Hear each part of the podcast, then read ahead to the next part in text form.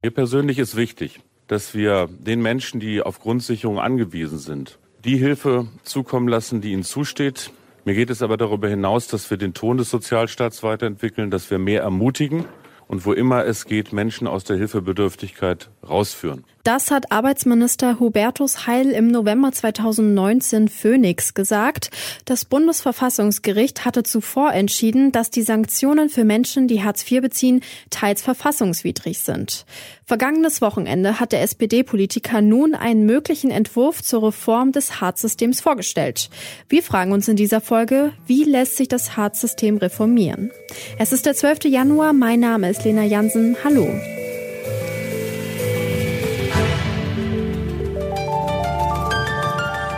Zurück zum Thema. 446 Euro. Von so viel Geld müssen Menschen, die Hartz IV beziehen, monatlich leben. Miete und Krankenkasse ausgenommen. Es kann aber auch passieren, dass der Beitrag sinkt. Zum Beispiel, wenn man Termine beim Jobcenter verpasst. Wenn man mehr als 100 Euro zum Hartz-IV-Geld dazu verdient, muss man 80 Prozent jedes dazu verdienten Euros wieder abgeben.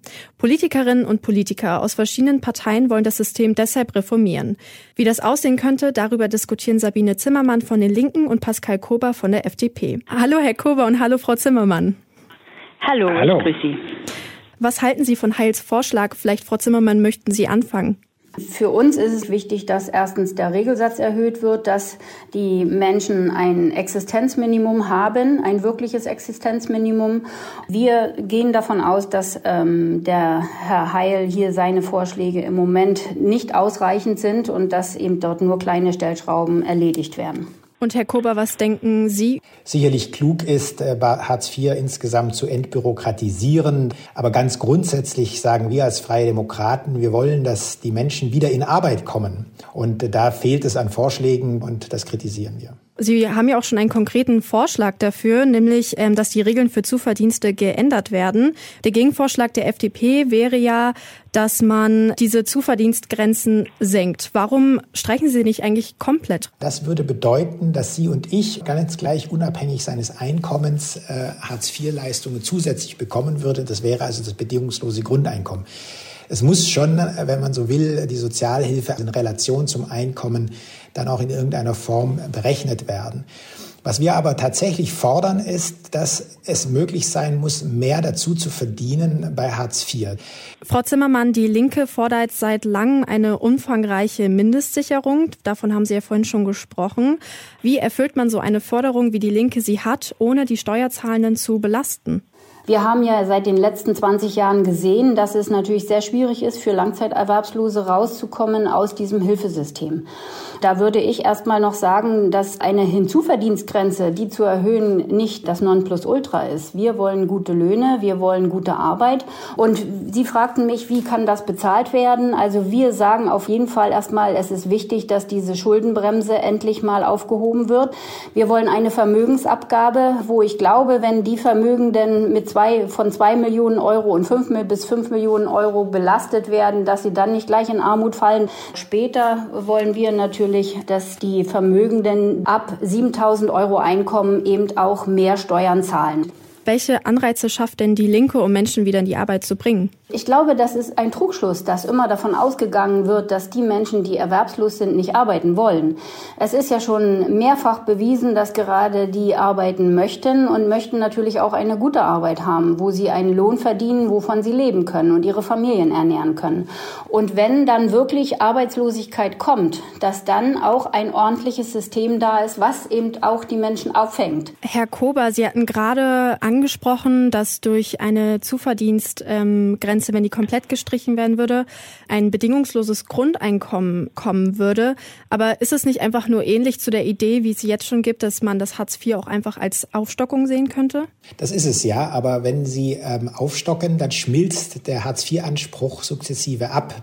Es addiert sich nicht vollständig. Und das ist eben der Unterschied zu einem bedingungslosen Grundeinkommen, wo das, was Sie da bekommen als Grundeinkommen zusätzlich sich einfach auf den Verdienst, den sie haben, zuaddiert. Und das ist heute miteinander verrechnet.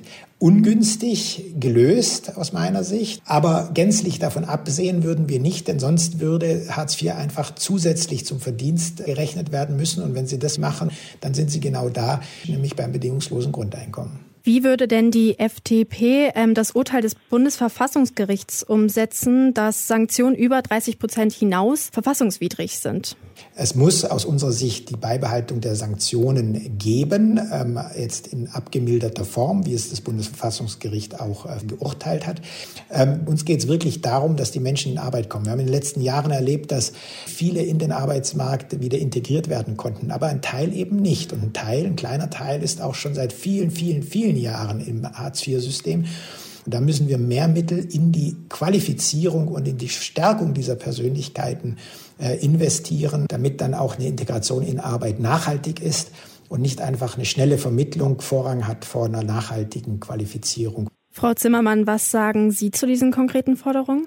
Prinzipiell finde ich, bringen diese Drangsalierungen überhaupt nichts. Und eine Textilarbeiterin, die ich immer im Hinterkopf habe, die 15 Jahre schon erwerbslos ist, die braucht natürlich eine spezielle Betreuung, dass sie wieder in Arbeit kann, dass sie stark gemacht wird, wie Herr Kober das so schön sagte.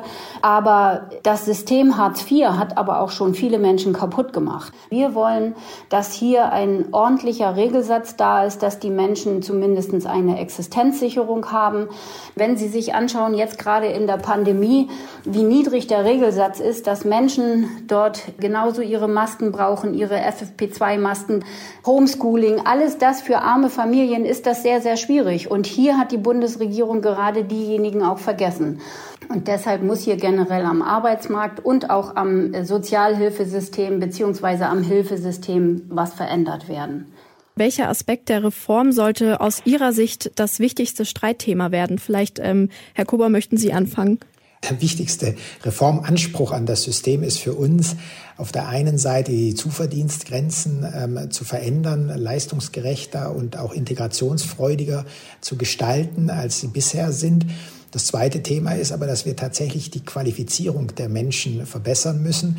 Und das dritte ist, dass wir die Kinder stärken, die aus äh, sozial benachteiligten Milieus äh, stammen denn was wir auf jeden Fall verhindern müssen, ist, dass sich äh, Armut oder soziale, Notla Not, soziale Not ähm, vererbt. Und da müssen wir besonders ansetzen in die Bildungschancen der Kinder, gerade aus sozial benachteiligten Milieus. Da sehen wir den großen Schwerpunkt in den kommenden vier Jahren. Und Frau Zimmermann? Ja, wir wollen natürlich eine ähm, bessere Unterstützung der Familien. Da stehen natürlich die Kinder im Vordergrund, das ist richtig. Dass die Familien auch ihr Existenzminimum haben, also dass sie ihr Auskommen haben, sollten sie ähm, arbeitslos werden und längere Zeit arbeitslos sein. Wir wollen aber auch auf der anderen Seite dafür sorgen, dass gute Arbeit da ist, dass ähm, gut entlohnte Arbeit da ist. Die Löhne müssen auf jeden Fall in Deutschland äh, steigen. Und ich finde diese Debatte immer ein bisschen schief, ähm, dass man ähm, über den Regelsatz diskutiert. Der ist zu hoch. Wir haben eine andere Debatte zu führen. Die Löhne sind zu niedrig bei uns. Die Löhne müssen höher sein und damit auch die Sozialleistungen höher. Und äh, machen wir uns doch nichts vor. Wir haben doch jetzt auch immer die Frage nach der Konjunktur. Was kurbelt die Wirtschaft an? Also nicht nur höhere Löhne, sondern auch höhere Sozialleistungen kurbelt die Wirtschaft an, weil die Leute einfach dann auch mehr kaufen. Und ähm, ich finde, dass es ganz wichtig ist, dass man hier eben an beides denkt, an die Löhne und auch an die Sozialversicherung. Dass Hartz IV reformiert werden muss, darüber waren sich unsere Gesprächspartner einig. Doch wie genau und welche Partei sich mit ihrem Konzept durchsetzen wird, das bleibt offen. Klar ist, es geht um mehr als darum, wer wie viel Geld vom Staat bekommen soll. Was hat zum Beispiel Priorität? Direkte finanzielle Hilfe, um die Existenz zu sichern? Oder doch lieber Anreize schaffen, um Hartz-IV-Beziehende schneller an den Arbeitsmarkt zurückzubringen. Darüber streiten FDP und Linke, aber muss sich das denn unbedingt ausschließen? Möglich wäre ja vielleicht auch einfach beides. Falls euch die heutige Folge gefallen hat und ihr die Arbeit unserer Redaktion unterstützen wollt, dann folgt Detektor FM zum Beispiel einfach bei Spotify. An dieser Folge mitgearbeitet haben Alea Rentmeister, Charlotte Nate und Max Königshofen.